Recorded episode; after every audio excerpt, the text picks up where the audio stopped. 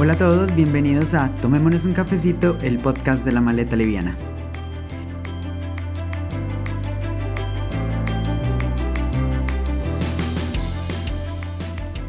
Tenemos a Juan, a Juan Pablo. Eh, dinos tu apellido porque no sé cómo se pronuncia. Colaciopo. Eh, sí, en Argentina es Colaciopo y en Italia es Colachopo. Juan eh, lo descubrí a través de Instagram. La verdad es que esas son las ventajas que tienen las redes sociales. Poderte conectar con tantas personas de diferentes partes del mundo que tienen eh, afinidades iguales a ti. Entonces, pues nada, Juan, bienvenido a que nos tomemos este cafecito, a que charlemos un ratico y hablemos de viaje. Es un placer.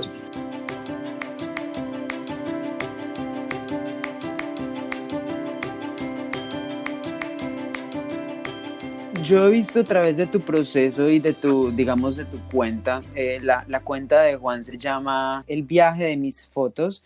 Correcto. Es, es una cuenta que relata, a mí, te voy a decir lo que yo pues como que percibo, relata como esa experiencia que vas teniendo en diferentes culturas y en diferentes lugares a los que vas yendo.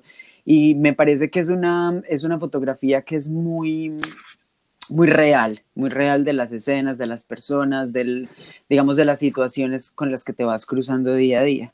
Entonces, eh, cuéntanos un poquito esa cuenta, cómo nació. Eh, sí, también, bueno, es muy interesante esto que decís de la fotografía real. Eh, también porque había nacido justamente así. Era más una protesta personal hacia lo que veía de los viajes de otros. Yo todavía aún no era fotógrafo cuando arrancó esto, era aprendiendo y, encontrándole el gusto a lo que era la fotografía.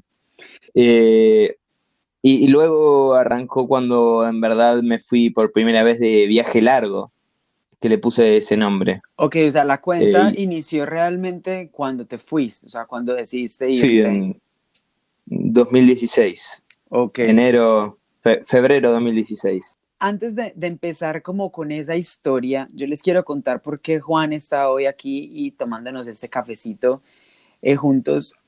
Es porque a mí me pareció muy interesante la historia que él tiene detrás de su cuenta en Instagram, pero más de su cuenta en Instagram, de su vida a través del viaje.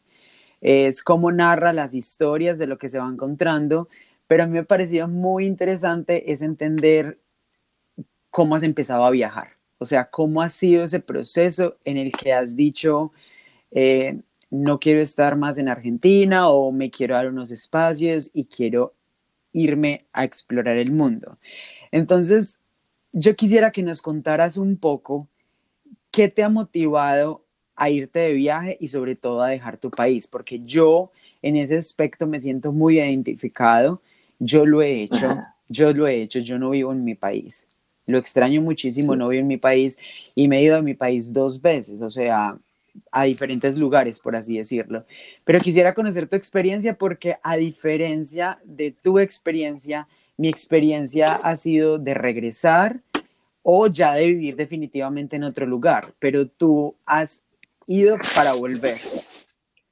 Sí, varias, varias veces en verdad, pero sí, siempre inicié viaje con ganas de conocer, ¿no? Digo, desde el, sobre todo el primer empujón, eh, como no es un viaje de una semana, digo, un viaje de una semana uno se va a conocer encantado de la vida y, voy a donde sea. Pero cuando es así un poco más largo, sí, uno tiene el motivo, pero es un motivo que te va a ocupar, no sé, unos cuantos meses. En su momento, la primera vez que me fui fueron siete meses, ahora es más largo.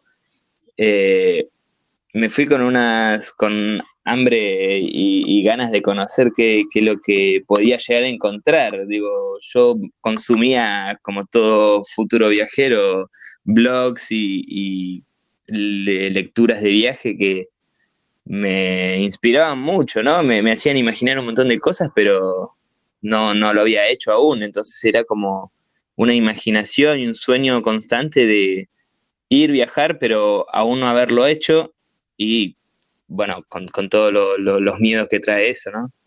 Sí, para ti, para ti, ¿cuál es el, cuál es ese principal como que impulso? O sea, ¿en qué momento nace esa necesidad de uno decir, me voy? me voy, no quiero más lo que estoy haciendo o, no por eso. O sea, en tu caso particular, ¿cuál fue esa principal motivación para decir, me voy y dejo Argentina? Sí, no, mi, primer, mi principal motivación era, digo, no, no, estar de acuerdo con el orden impartido, ¿no? Era un orden más social, una, herencia social de, clase y también de, lugar donde he nacido, que yo soy de, Buenos Aires, de San Isidro, que es una zona quizá que a veces ante las posibilidades económicas uno tiene quizá un, orden de, rutinario que hacer, como estudiar y bueno, después tener un trabajo titulado, familia, que quizá lo hago el día de mañana, eso no quiere decir que no, pero tenía bastante ordenadas las cosas que tenía que hacer en mi, en mi futuro cercano y, y me había aburrido, me había un poco enojado con eso, no quería, entonces yo quería recorrer el mundo y sacar fotos. Lo tenías muy claro. Sí, sí, sí, la verdad que sí. Sí, pues es que igual no, no, es, no, es algo, no es algo solo de tu cultura, yo creo que es una cultura muy latinoamericana y yo creo que no, más que latinoamericana, yo creo que es, una, es un poco también de la cultura capitalista. O sea, yo creo que es, el, es, el, sentimiento de, de vives de esta manera, te gradúas, lo normal es que vayas a una universidad, lo normal es que empieces a ganar dinero y lo normal es que en poco tiempo tengas tu casa, carro y beca. Y obviamente ya pues tu familia, tus hijos y salirse de esos, digamos que de esos esquemas, pues conlleva otras, eh, por así decirlo, riesgos y responsabilidades que pues pocos están dispuestos a asumir muchas veces. Y el viaje yo creo que muchas veces nace desde una inconformidad o una superación. Yo creo que viajamos para retarnos. Y yo creo que muchas veces la gente dice, no, es que viajo para, para, para encontrarme porque estoy perdido y necesito encontrarme. Yo creo que eso es una teoría que siento que no es tan cierta, porque realmente yo siento que cuando nos vamos, lo que estamos haciendo es retándonos.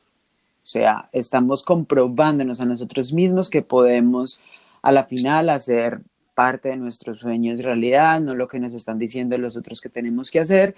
Y en especial yo creo que retarnos en ese aspecto de viajar solos y decir, eh, a lo mejor soy suficiente para mí mismo y me lo puedo como comprobar y como probar, por así decirlo. Sí, totalmente. También, también pienso así eso. Pensaba en un momento que uno escapa, pero la verdad es que todo el que viaja escapa, digo, hasta el que se va de una semana de viaje, es como que es una algo constante. Y también, eh, que también si yo me fui para probarme, para ver si, si era capaz de, solventarme también de viaje, de llevarlo adelante económicamente, de trabajar, de ir a lo desconocido y no morir de miedo antes de, conocerlo. Ahí tocas un tema muy, muy, muy particular y que lo vamos a profundizar más adelante, y es mm. ese de sostenerme, de mantenerme, de dónde va a llegar el dinero, porque a mí personalmente es algo que me, me, me, cuestiona un montón. O sea, yo, yo las veces que me he ido de viaje, he tenido muy claro dónde está el dinero y de dónde voy a poder vivir y, mejor dicho, la cosa medio organizada. Pero en tu caso ha sido muy, voy buscándolo en el camino y eso me parece muy valioso y, digamos, muy admirable. Sí, siempre fue una incógnita gigante. Sinceramente, algunas veces no sabía cómo llegar a hacerlo. Siempre lo terminé haciendo, por suerte. Eh, pero bueno, la primera vez que me quedé en cero era más terrible que ahora. Wow, wow. me parece, me parece súper admirable porque esa sensación a mí, pues yo creo que igual es una corrección personal, pero esa sensación a mí me parece horrible. O sea, ese sentimiento de ceros es como... Sí, sí, de, la primera vez yo me desesperé, sinceramente. Me desesperé, no, no, no dormía de, pensar qué es lo que iba a hacer. ¿Y qué hiciste? O sea, ¿qué hiciste? Yo, sí quiero, perdón que me adelante, pero quiero, quiero, quiero que me cuentes. No, e, estaba en Ecuador, en verdad estaba en Ecuador, estaba con un amigo. Eh, mi amigo tenía un poco de dinero todavía, pero yo eh, apenas había llegado al cero, digamos, que tenía 60 dólares.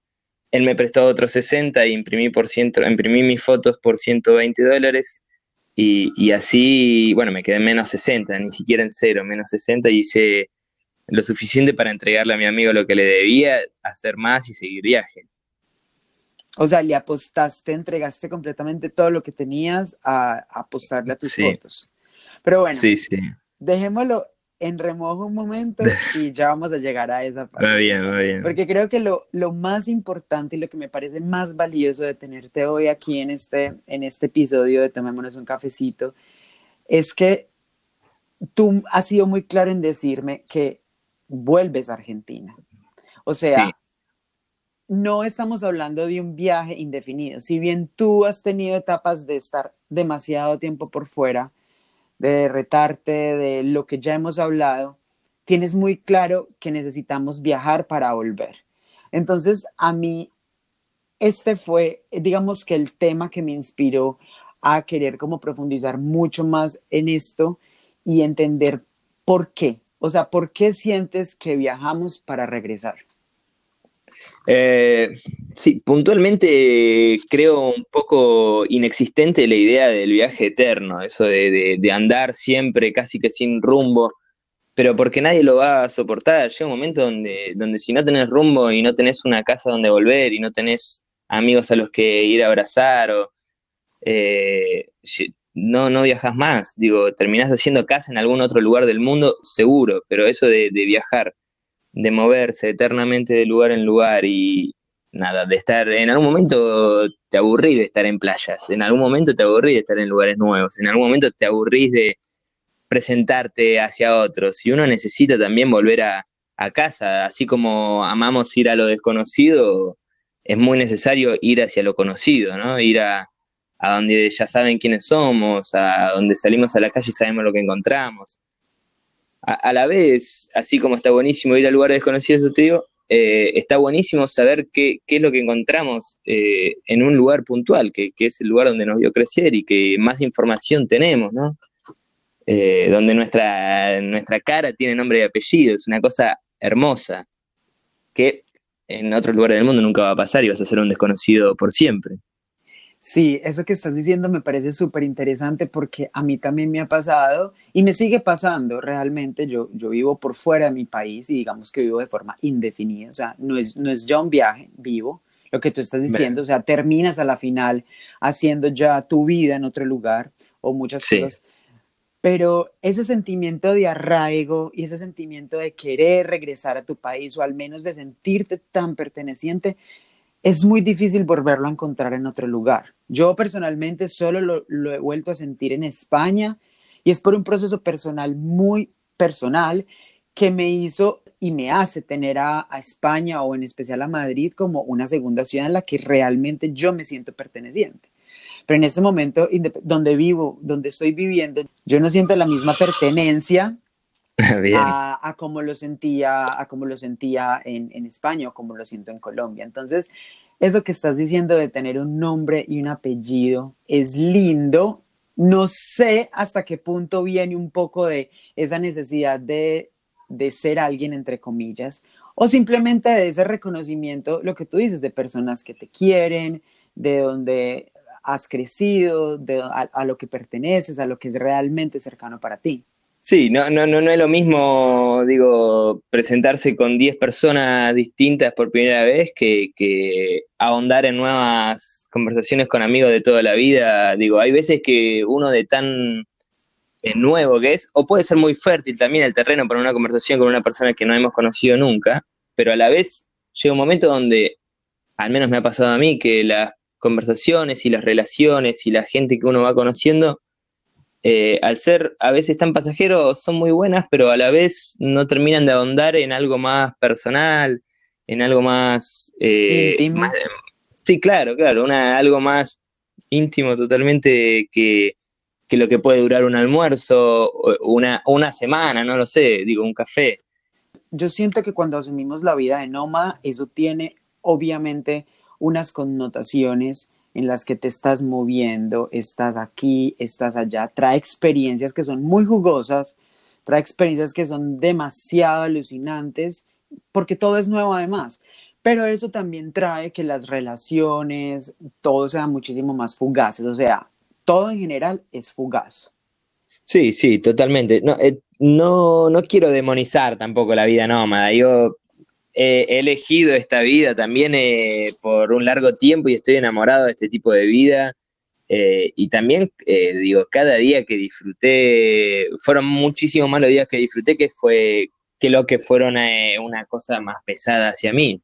Por eso es que no quiero tampoco hablar mal, estoy más de, de, vuelta hacia Buenos Aires, justamente hablando del tema, y entonces una vez es como que valoriza más lo que está por ver, de volver a la estabilidad, de volver a la familia, de volver a los amigos, a lo conocido. Digo, eh, me ha traído grandes amistades, me ha traído grandes a lo largo del mundo. Hoy, digo, tengo amigos en todos lados gracias a los viajes me ha traído trabajo, me ha traído de todo. O sea, hoy soy mucho más feliz gracias a la vida nómada que pude tomar. No, claro, definitivamente, yo en eso estoy completamente de acuerdo contigo. Y así yo, por ejemplo, esté en un, un, lugar estable, yo me considero un nómada. O sea, yo, yo siento que yo tengo que salir, yo necesito el viaje como fuente de energía espiritual en mi vida. Por eso a la final también existe la maleta liviana y por eso a la final existen muchísimas cosas que yo he creado a partir del viaje, porque el viaje para mí es alimento. Lo que pasa es que me parece muy curioso porque yo nunca lo he vivido de la manera que tú lo has, vivido. O sea, si bien yo me he ido, yo me he ido por periodos o cortos de unas vacaciones muy específicas o periodos muy largos de vivir. Pero no esos periodos intermedios en los que tú sí has estado, que ya es un vivir pero a la final también has estado como que moviéndote de aquí para allá, que es una vida realmente muy, muy nómada. Y me parece muy importante y muy interesante lo que nos estás contando, porque yo siempre quiero ir muy al fondo de los sentimientos. O sea, a ti, ¿en qué momento, o sea, tú sales de Argentina y saliste a uno de tus viajes, tú lo tienes planeado con un regreso y dices como que, ok, este va a ser siete meses, este va a ser un año, o te vas y dices como, no, ok, algún día volveré. Sí, es más de, más de ese tipo, fue más, bueno, voy a volver porque yo en realidad siempre salí con la certeza de que vuelvo, esa es la verdad. Nunca, nunca con fecha, digo, ¿no? Porque no voy a empezar a armar fechas de cosas que, no tengo ni, ni, ni, idea de lo que sucederá más adelante. Eh, pero sí, siempre es un nos vemos más tarde, nos vemos en unos meses, no sé. Sí, la vida nos irá juntando de nuevo, pero por el momento me voy. claro. Sí, sí, se ha convertido en mi, en mi modo de vida eh, a, lo, a la larga eh, y mi familia ya, ya está casi acostumbrada, digamos. Bueno, sí es que no está acostumbrada, de hecho. Sí, tú nos estás contando que estás regresando, de hecho, en este momento a Argentina, porque sería chévere que nos contaras este último viaje un poco. Yo vi que estuviste en India y ahorita estás en Europa y ya vas de regreso a Argentina. A mí me parecería muy chévere que nos, que nos contaras un poquito cómo ha sido ese proceso de tomar la decisión de, ok, ya es suficiente, ya voy a regresar y ya necesito enfocar mi energía en otra cosa. O sea, ¿cómo son esas eh, etapas? ¿Cómo, ¿Cómo ha sido este proceso de regreso? Sí, yo creo que es algo que se repite un poco en mis viajes, que son, eh, sí, lo pienso algo así como etapas, uno va, va identificando etapas, como que siempre, sobre todo al principio, es un descubrimiento entero, ¿no? Es, sobre todo en este viaje largo que empecé por Italia, digo, de Buenos Aires viajé directamente a Italia y pasé ocho meses en Italia, en los que recorrí un montón, me hice también italiano, aprendí un idioma nuevo, descubrí que siendo argentino tenemos muchísimas cosas de Italia y mucha más de la que creemos a veces. Era un descubrimiento muy grande, como siempre al principio es casi nutritivo y, alimentador de, saciador de sueños, ¿no? Como que uno va haciendo real las cosas que van sucediendo y que imaginaba, sobre todo al principio con tanta energía. Después con el tiempo me asenté en Barcelona, pasé por Francia un tiempo y después fui a Barcelona y en Barcelona estuve unos cinco meses y he vuelto a Buenos Aires en el medio de un mes.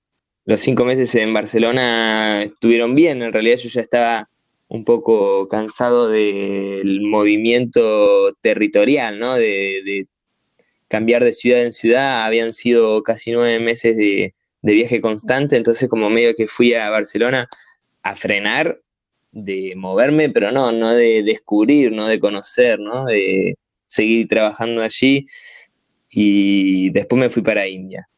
Pero como todo viaje, te digo, he descubierto, después he normalizado un poco este, este viaje de este nuevo orden de cosas, de, sorpresas también, de, del conocimiento nuevo, y me he ido a India como, como ya como la cereza de la torta, del postre. Si no iba a India, no iba, me volví a Buenos Aires, digo. Pero salió la oportunidad de ir a India y no dudé ni un poco. Me fui con un amigo de toda mi vida, eh, con el que habíamos soñado hace varios años ir a India y fue el momento donde los dos teníamos el dinero suficiente, donde los dos teníamos aún la posibilidad, el tiempo y las ganas. Eh, y nos hemos encontrado allí, pasamos tres meses y he vuelto hace una semana de India después de, de haber recorrido, no sé, casi 5.000 kilómetros, 6.000 kilómetros eh, fue largo. Pero... ¿Cómo, te pareció esa experiencia de India? Es un viaje que tengo súper, obviamente en mi... No, súper. Pero siempre hay mitos, no es para todo el mundo, pilas, la comida o bueno, mil cosas. Yo, yo pues con tus fotos me, me, me quedé como, wow, o sea, lo que se encuentra, lo que se ve y después no, ni hablemos de, vi que estuviste pues como que subiendo al Himalaya o hiciste algunos, algunas caminatas y eso fue ya pues como que otro nivel. Entonces, no sé, cuéntanos brevemente cómo fue esa experiencia. De, entrada tengo que decir que India lo tiene absolutamente todo y en abundancia y en diversidad, eh, absolutamente todo.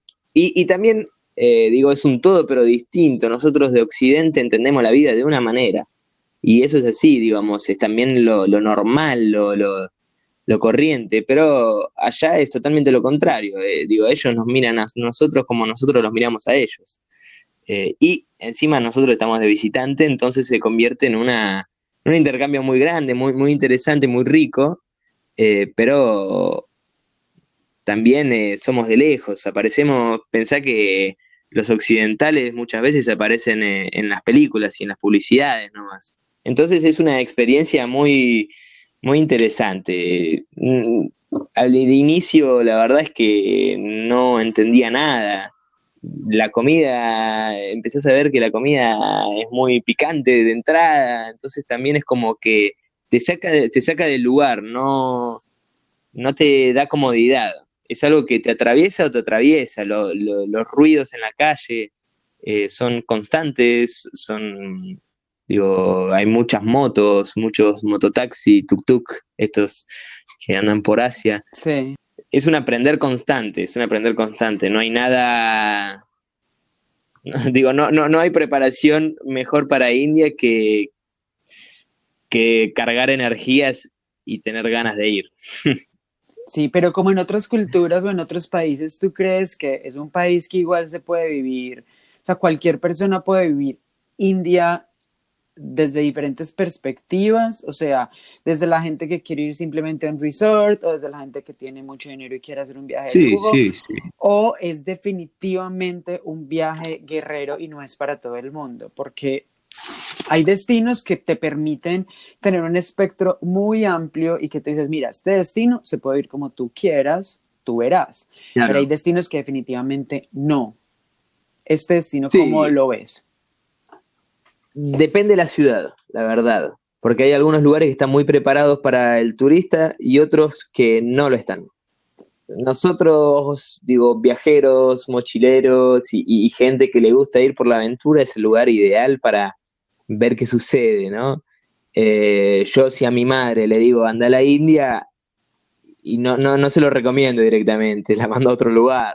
Sí, sí, definitivamente es eh, completamente entendible y eso me pasa. Es como, es como yo hablo a veces con mi novio y le digo, yo no te voy a decir que te vayas tú a posiblemente a, Vietnam.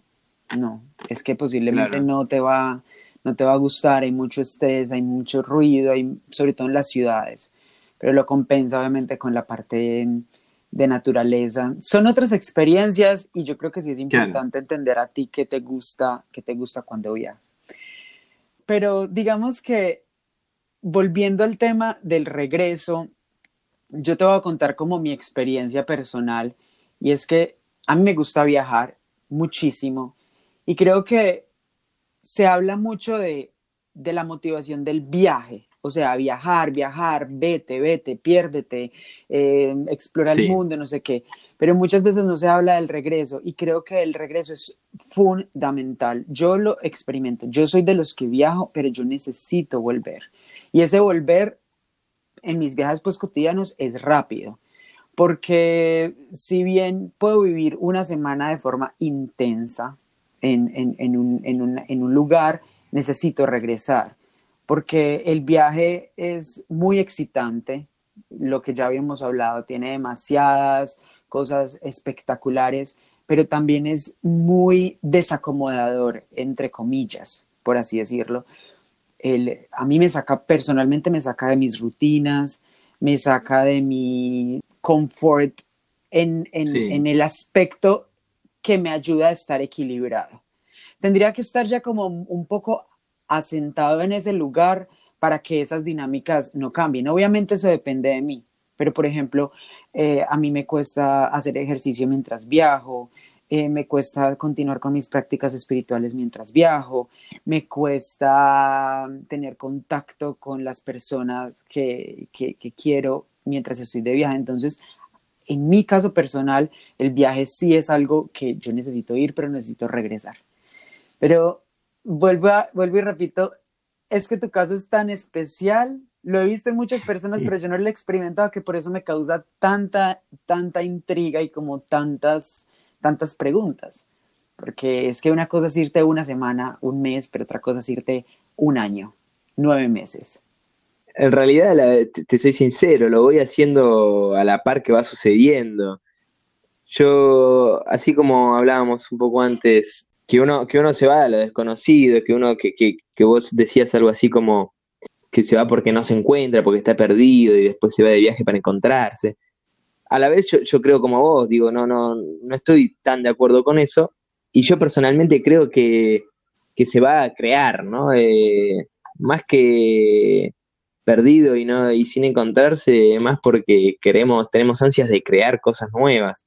Eh, de crear, llamémoslo, crear el viaje, crear el andar, crear el día a día de nuestra nueva realidad que, que están dando en otros lugares del mundo la verdad que las oportunidades que encontré andando no hubiesen sucedido si yo no estaba dispuesto con energía y con el tiempo también eh, predispuesto para mí mismo. He encontrado algunas exposiciones de foto en el camino, he encontrado, bueno, me han invitado a andar a, festivales que han organizado amigos, me han invitado a tanto al campo, digo, después también... Eh, fui a los Alpes, también con las ansias de sacar fotos, ¿no? Yo creo que sin mi proyecto fotográfico yo no estaría viajando tanto tiempo.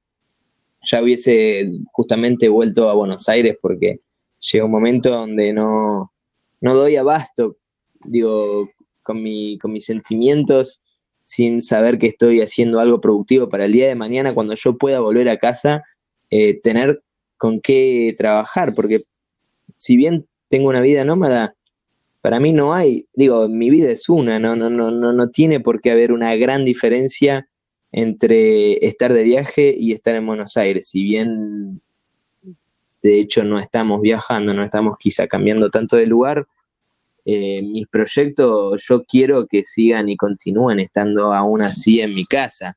Me llevan de viaje, pero también me, me dan de trabajar y de, qué hacer cuando yo estoy en mi lugar de, que, yo conozco, el, común, digamos. Sí, eh. eso, eso que dices es muy, muy valioso porque definitivamente yo estoy completamente de acuerdo contigo en ese aspecto. Yo creo que nosotros viajamos para volver y yo siento que viajamos es para regresar con unos ojos distintos, es para poder ver a lo mejor la realidad que teníamos desde otra perspectiva pues como desde otra macrovisión muchísimo más amplia de lo que veíamos en ese momento. Es especialmente lo que me pasó a mí. Yo, yo crecí en una ciudad de montañas, supremamente abundante en montañas, pero claro, es es algo que es tu paisaje diario, o sea, levantarte todos los días con un nevado al frente, si con eso creciste, o sea, naciste y creciste, para ti eso se te vuelve parte literal del paisaje. Es como que, ok, eso es lo que conozco, pues no, no lo valoro. Yo cuando me fui para España y viví en España y regresé como mis 27, yo me acuerdo la sensación de conciencia de ver las montañas. O sea, yo decía, wow, nada ha cambiado. Era exactamente la misma montaña, era exactamente el mismo nevado. O sea, lo que había cambiado era mi percepción y lo que había cambiado eran mis ojos y la forma en la que estaba viendo ese nuevo paisaje. Por eso yo creo que el viajar nos tiene que servir para volver y ver las cosas con otros ojos. Sí, totalmente. Eh, el, eh, también es que nosotros cambiamos, a ver, con el tiempo. Uno quiere otras cosas, uno considera de otra manera ciertas cosas que le suceden o que, nos hacen, qué sé yo. Eh, y también en el último tiempo, digo, con esto de que volví justo un mes a Buenos Aires, después de ocho, nueve meses en el medio de este viaje, también creo que los lugares cambian, digo, no solamente nosotros, también los lugares cambian, las personas, digo, sería, sería creernos más importantes y, subestimar la vida sedentaria, decir que los lugares siguen iguales eh, a como nos fuimos después de ocho meses, un año. Todos cambian, digo. Definitivamente, o sea, definitivamente. el, paisaje es el mismo, las personas van cambiando.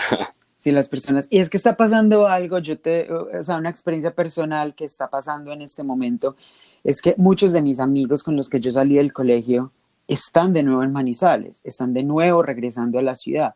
Pero lo que yo noto es que están regresando luego de ocho años, siete años, hasta diez años de estar por fuera, de todos haber estudiado o haber vivido en diferentes partes del mundo. Y cuando te hablo de diferentes partes del mundo es el otro lado del mundo. Entonces, lo que yo noto es que lo que está volviendo y la forma en la que están como que empezando a dimensionar y a organizar sus vidas dentro de la ciudad que los vio nacer, pero claro, desde una perspectiva completamente más amplia, trayendo nuevos conocimientos, nuevas habilidades, nuevas ideas para forjar y crecer en la ciudad, me parece súper maravilloso. O sea, esa conciencia me parece muy, muy, muy especial. Sí, e, e, es, volver a combinar también lo que uno es con el lugar, así como te digo que cambiamos con el lugar también. Yo encantado de volver y, también, digo, así como era irnos de viaje antes, retarnos a ver qué pasa.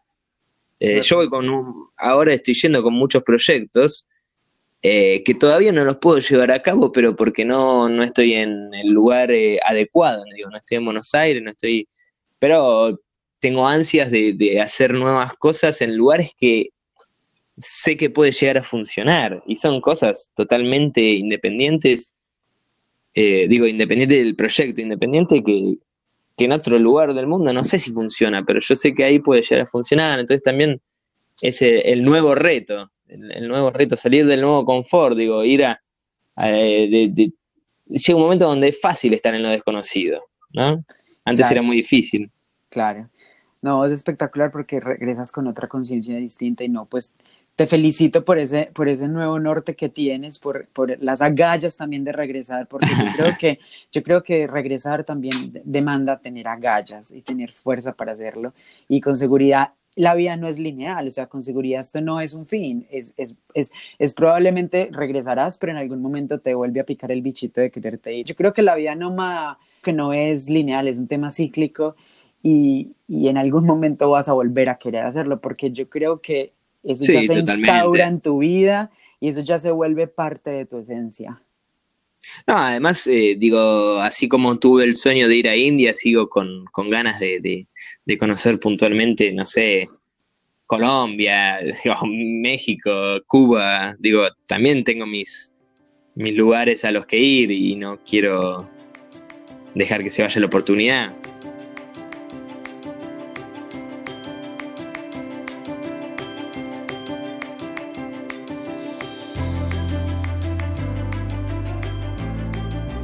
Juan, ¿cuál ha sido tu viaje más largo? Eh, este, en el que estoy. Van a ser eh, cuando vuelva a Buenos Aires. Eh, bueno, justamente ayer saqué pasaje para el 25 de septiembre. Van a ser un año y seis meses. ¡Wow! ¡Wow! Demasiado. sí, sí, ya. En ese tiempo, ¿has, has, has estudiado o solo has estado como viajando y disfrutando y conociendo y tomando fotos? Eh, bueno, de viaje en sí, no, estudiando, estudiando, no, estuve estudiando antes de venir a Europa hace justamente un año y medio, un poquito más, dos años, estuve estudiando en la Universidad de Buenos Aires diseño de imagen y sonido, pero lo he dejado, pero más por mis ansias de viajar que por lo que era la carrera eh, o por interés del tema. Y estoy volviendo posiblemente para estudiar el año próximo. Juan, si yo te pregunto, ¿cuál ha sido tu mayor aprendizaje del viaje? ¿Qué me responderías?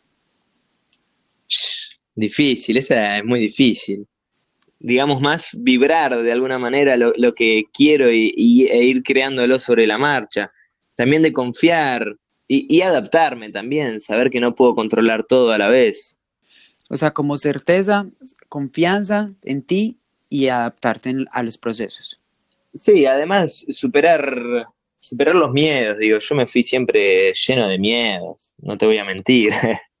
siempre tuve mucho, eh, hasta, hasta elegir la fecha del avión, digo, son dudas que, que imposibles de saber. Pero lo, lo que sí es saber que el aprendizaje principal quizá es saber que los miedos son, son ficticios, digo, desaparecen si no los crees y no los creas. O definitivamente cuando asumes el miedo como un motor, un empuje a, lo desconocido y a lo nuevo, y a lo que sabes ah, que te traerá muchos beneficios. Sí, y déjame decirte también de, aprendizaje, es que lo, lo aprendí la primera vez que volví, justamente, que hay que tener planes para la vuelta, porque si no, nos volvemos locos. es algo... Es un buen punto eso que estás diciendo. Sí, sí, sí. Ay, que lo aprendí, te digo. lo, he sufrido por no haberlo tenido en cuenta, porque no lo sabía directamente, y terminar un viaje e ir a hacer exactamente lo mismo que estamos haciendo de viaje, ver, ver qué pasa, ver qué onda en nuestro lugar, eh, no es del todo bueno, pero porque ya conocemos, no, está, no podemos eh, conocer de cero el lugar donde hemos nacido o donde hemos vivido. Entonces, si un momento donde, no sé, mirás el techo de tu cuarto y decís, ¿por qué estoy acá? ¿Por qué volví? Y te agarran unas ganas incontrolables de, de, estar de viaje de nuevo, que era lo que te hacía no sé, digo, es una ansiedad que, se, no, no, hay con qué saciarla en ese momento. O, de tirarte por la ventana. Sí, sí lo, lo, que sea más fácil. No, sí, te entiendo completamente porque es que además uno muchas veces ha cambiado, trae demasiadas ideas quieres que obviamente tu vida sea lo mismo en ese lugar, pero resulta que es que ese lugar ya tiene su dinámica, las personas posiblemente ahí no han cambiado tanto o sí han cambiado y tú eres en realidad el que te tienes que volver a adaptar. Entonces estoy completamente de acuerdo en que tú tienes que tener tus propios planes, no puedes estar esperando a que a, llegar a, a ver qué va a pasar, es mucho más desequilibrante bajo esa perspectiva. Juan, ¿qué se ha transformado en ti? O sea, espiritualmente hablando, ¿cómo has crecido a través de tus viajes? Yo creo que con el tiempo me fui haciendo también un poquito más eh, responsable personalmente conmigo mismo y con mis afectos. Digo, no, no tenía tantas ganas de, estar conectado con el celular, de, comunicarme, porque estoy de viaje, estoy no sé qué.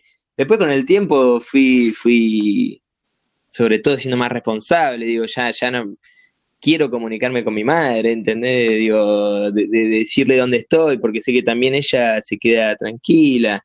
O sea, has aprendido a valorar más a tu familia. Sí, sí, no, no, era, no es que no la había la, valorado, pero uno de lo lejos eh, es más fácil ver puntualmente eso también. No sé, a ver, muy amplio la pregunta, Esteban, déjame decir. No, claro, es supremamente amplio, pero digamos que en la anterior nos habías hablado también de los miedos y yo creo que eso es una transformación espiritual supremamente fuerte cuando tú logras tomar tus miedos como el motor para, para salir adelante, para buscar nuevos horizontes y enfrentar tus miedos es, es parte importante de eso. Aprender que, que los miedos no son gigantes y que el viaje se va viviendo día a día la preocupación por qué estábamos por comer, era un miedo gigante a lo desconocido eh, y a esto que me retaba de, solventar un montón de cosas que, necesitaba saber, que con el tiempo fui sabiendo día a día. ¿Cómo te, te has sostenido económicamente durante este tiempo, ya que estamos hablando de ese tema? Porque ah, vuelvo, y repito, para mí es un tema que necesito tenerlo organizado desde el principio. O sea, yo no me he permitido esa experiencia del viaje de de decir, tengo esto y iré viendo en el camino, se gasta y miraré cómo me voy organizando. Eh, en mi caso personal no lo he experimentado y me da mucho miedo. Puede que en algún momento me arriesgue a hacerlo, pero quería escuchar un poco tu experiencia. Sí, yo de viaje siempre salí eh, con un poco de dinero, pero nunca suficiente para la cantidad de meses o, o bueno, años ahora que, que ya estaba, que estaba pensando en viajar también.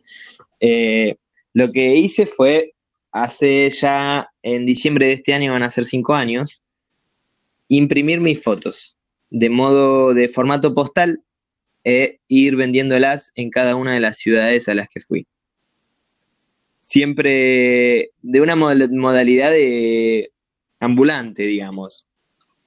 Voy hablando con la gente en los bares, en los restaurantes, en las mesas, en las plazas, en los parques.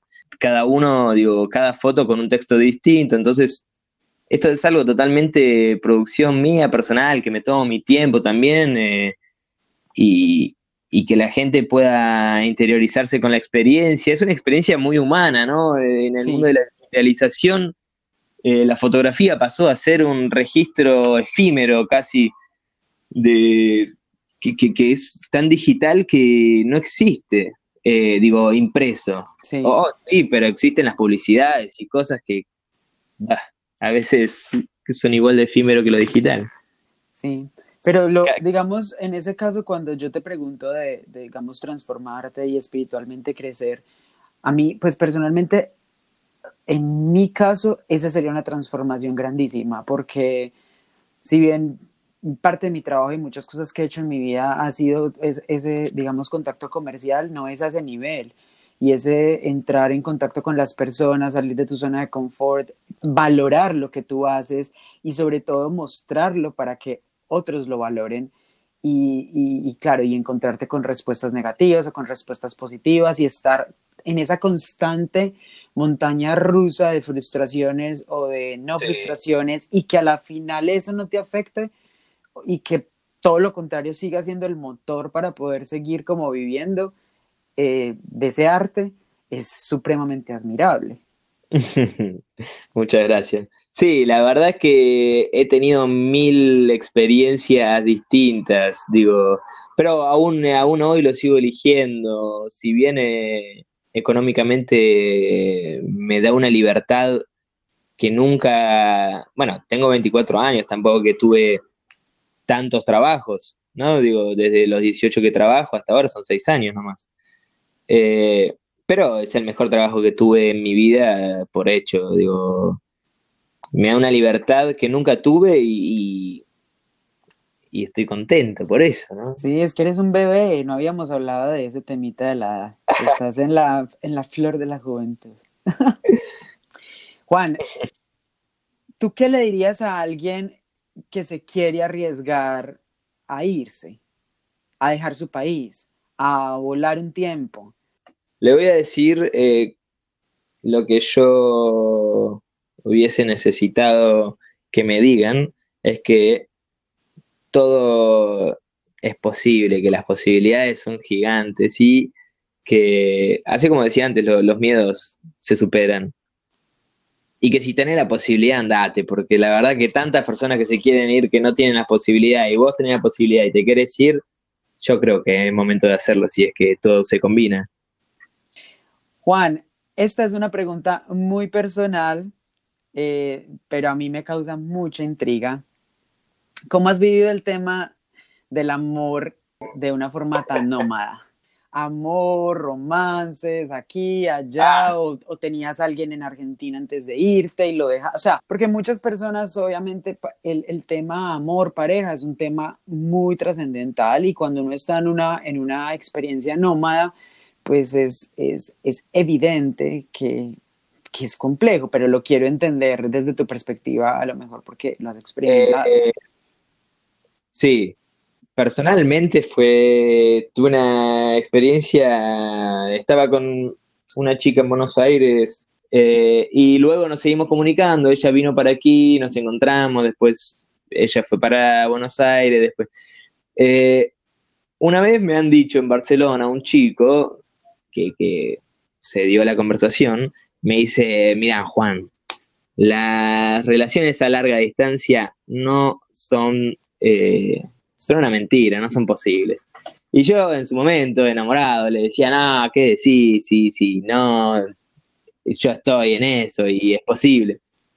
La verdad que después de todo, eh, de tantas idas y vueltas, de no estar en el mismo lugar, de comunicarse, de creer tales cosas o no, a la larga se hace un poco complicado. A mi gusto, eh, a la vez también viajé con una chica que conocí, digo, en el primer viaje de Sudamérica, en Perú la conocí, ella era francesa, y viajamos tres meses eh, juntos, de, no conocernos, en un par de semanas vernos un par de veces y seguir viaje juntos. La conocí en Cusco y seguimos hasta Ecuador.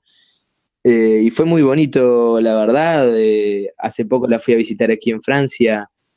Fue una, experiencia única y, totalmente enriquecedora para mí. La recuerdo con mucho cariño también a ella.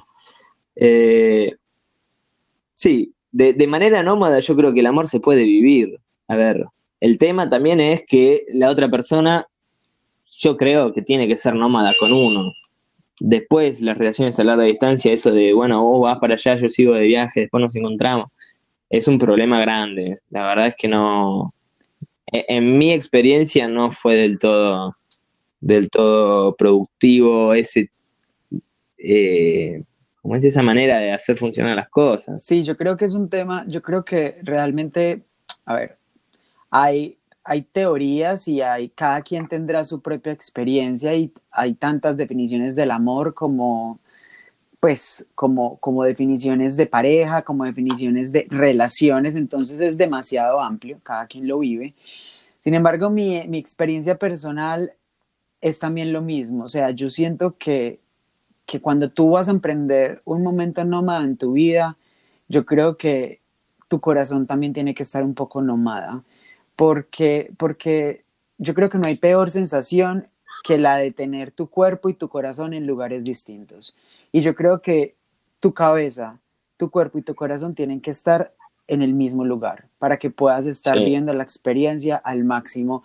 Porque si tus ojos están viendo un paisaje divino, pero resulta que es que tienes el amor a 9000 kilómetros de distancia y tu corazón, porque es que no es, no es el amor y no es una persona, es que es tu corazón o sea, es tus sentimientos, son tus pensamientos en otro lado, no estás completamente en tu experiencia personal. Y creo que eso ayuda mucho en el crecimiento, pero es un tema súper difícil porque cada quien tiene una experiencia particular con relación al amor, con relación a las relaciones. Entonces, muy interesante, te quería preguntar eso, ¿cómo has vivido el amor en, de esta forma tan nómada? Muchas gracias por compartirlo. Nada, por favor, un placer, un placer.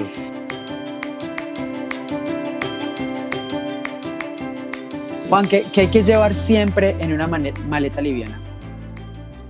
Calzoncillos limpios y, y medias. Ay, gracias por decirlo, porque es que yo creo que siempre eh, la gente asocia Noma con cochinada y nómada con no te bañas. Y no, ¿por qué? Claro, claro, claro, sí, totalmente. Bien, mira, un destino que nos recomendarías con los ojos cerrados. Eh, Cusco, Perú, porque Es, un lugar donde toda persona puede encontrar lo que está buscando. ¡Wow! ¡Qué prometedor! todo. Sí, no, no, realmente. Estuve un mes en esa ciudad y, bueno, y después he vuelto de nuevo. Es una ciudad fantástica, tiene todo. Desde lugares de lo más tranquilos, desde las fiestas más concurridas, desde los paisajes montañosos, bueno, el Machu Picchu también, que es una cosa fantástica que está ahí nomás, eh, todo lo que es el Valle Sagrado, tiene una ciudad eh, inca precolombina justo detrás de Cusco, tiene todo, tiene todo. Y además los peruanos que son un amor siempre. Sí, eh, y además se come delicioso, o sea, es una ciudad muy bonita. Y además, sí, sí, Y los mercados, claro, me estaba olvidando esa parte. Claro. ¿De cuál cultura has aprendido más? Yo creo que de India, yo creo que la cultura indiana. Al ser tanto distinta a la nuestra, a la mía, bueno, a la de Occidente, eh, uno puede, te atraviesa distinto, es algo totalmente nuevo. Y la verdad que me hizo aprender un montón de cosas eh, por eso mismo, porque las tuve que aprender para sobrevivir, digamos. Es otro universo, es otro universo. Solo cuando tú experimentas. y solo cuando tú experimentas, pues, Oriente o pues el sudeste asiático, o bueno, India yo no he estado, pero te das cuenta que es que existe otro universo dentro de nuestro mismo mundo. Bueno, sí, eh, a ver, Europa muchas veces es considerado el centro del mundo, ¿no? Pero allá pocas veces saben mucho más que Europa se encuentra más o menos acá y, basta. Ellos son el centro del mundo para ellos. Sí, claro. es muy loco, como, es que no existe, pero... claro, cada uno tiene su, su verdad, además que pues obviamente tienen todo distinto, la religión, la forma de alimentarse, o sea, todo es como que esto es lo nuestro, esto es el centro del mundo. Sí, sí, la concepción de familia también, digo, de, de relación, el amor, eh, bueno, la sexualidad también, es algo... No, sí, es que eso no, mucho más. Otro universo, otro universo. Un destino que tengas pendiente. Colombia. ¡Wow! ¡Qué bien! Te puedo dar muchos sí, sí, luego. Sí. En su momento tenía ganas de ir, eh, estuve, llegué hasta Ecuador, pero me había ido a la selva peruana eh, y me quedé siempre con muchísimas ganas de ir a Colombia. Entre los viajeros es un lugar muy, muy famoso en Sudamérica. Me, cuesta no haber ido. Una experiencia que tengas en tu bucket list. Eh, ir a ver a los Rolling Stones. ¿Tienes algún amuleto de viaje? Eh, mi mochila. ¿Qué características tiene eso? ¿Qué tiene de especial? Eh, me la regaló mi padrino cuando yo era pequeño. Eh, es una mochila muy especial, es vieja, es como del 60, del siglo pasado. Vino un día a mi casa mi padrino, me dijo, tomá, casi como que si supiese que yo iba a viajar. Yo no tenía ni idea. Y, y aquí está conmigo. Digo, desde acá la estoy viendo. ¿Y te ha salido así de fina? O sea, de buena calidad. Sí, nunca tuve que sí, la verdad es que la tuve que coser muchas veces, pero sigue perfecta. Sí. Juan, una recomendación para un viajero liviano. Uf, que tener la maleta liviana va a ayudar siempre muchísimo, pero sobre todo en el, en el sentimiento y también en el recuerdo que va a traer el viaje hacia nosotros. Si tenemos la maleta muy pesada, vamos a acordarnos solamente de, lo horrible de tener que cargar 10.000 kilos en la espalda y los dolores y los, eh, sí, dolores de cabeza que nos va a traer eso y tener la, maleta liviana y viajar liviano es un placer eh, mucho más grande. Yo creo que los dos eh, compartimos ese mismo sentimiento que la vida nos ha ido mostrando a través de los viajes y de los viajes livianos estoy completamente de acuerdo con lo que estás diciendo. Yo creo que cuando tú, tú, tú viajas de forma liviana, tanto en tu espalda como en tu corazón, tú tienes más oportunidades de aprovechar el viaje, tú tienes más apertura, tú tienes menos cosas de qué preocuparte. Para terminar, ¿tú crees que vale la pena viajar de forma liviana? Sí, totalmente. Digo, también de, de más allá de la maleta, ¿no? Eh, cuanta menos preocupaciones así tan, tan pesadas de, sobre a dónde ir o qué hacer, el ocuparse de lo que estamos haciendo aquí y ahora, ¿no? sí, definitivamente. A mí, a mí me encanta, me encanta viajar liviano y definitivamente cada día quiero estar muchísimo más liviano en todos los aspectos. Y, y, eso básicamente es lo que, lo que trato de transmitir todo el tiempo en este podcast y a través de, de mi cuenta. Y pues nada, Juan, yo te, yo te agradezco mucho tu tiempo, te agradezco mucho que te hayas tomado el espacio para, para que conversáramos, para que nos tomemos este, este cafecito. Y encantado de la vida de hacerlo, me, me encanta poder eh, compartir mi experiencia para otros viajeros y viajeras del día de mañana. Qué rico, Juan. Acuérdense que, el, que la arroba de Juan en Instagram es el viaje de mis fotos. Ahí lo pueden seguir. Entonces, nada, Juan, te mando un abrazo y, y por ahí nos seguimos viendo. Dale, mil, mil, mil gracias.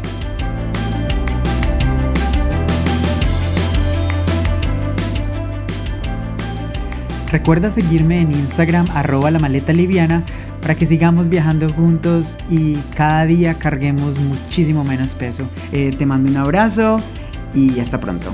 Chao, chao.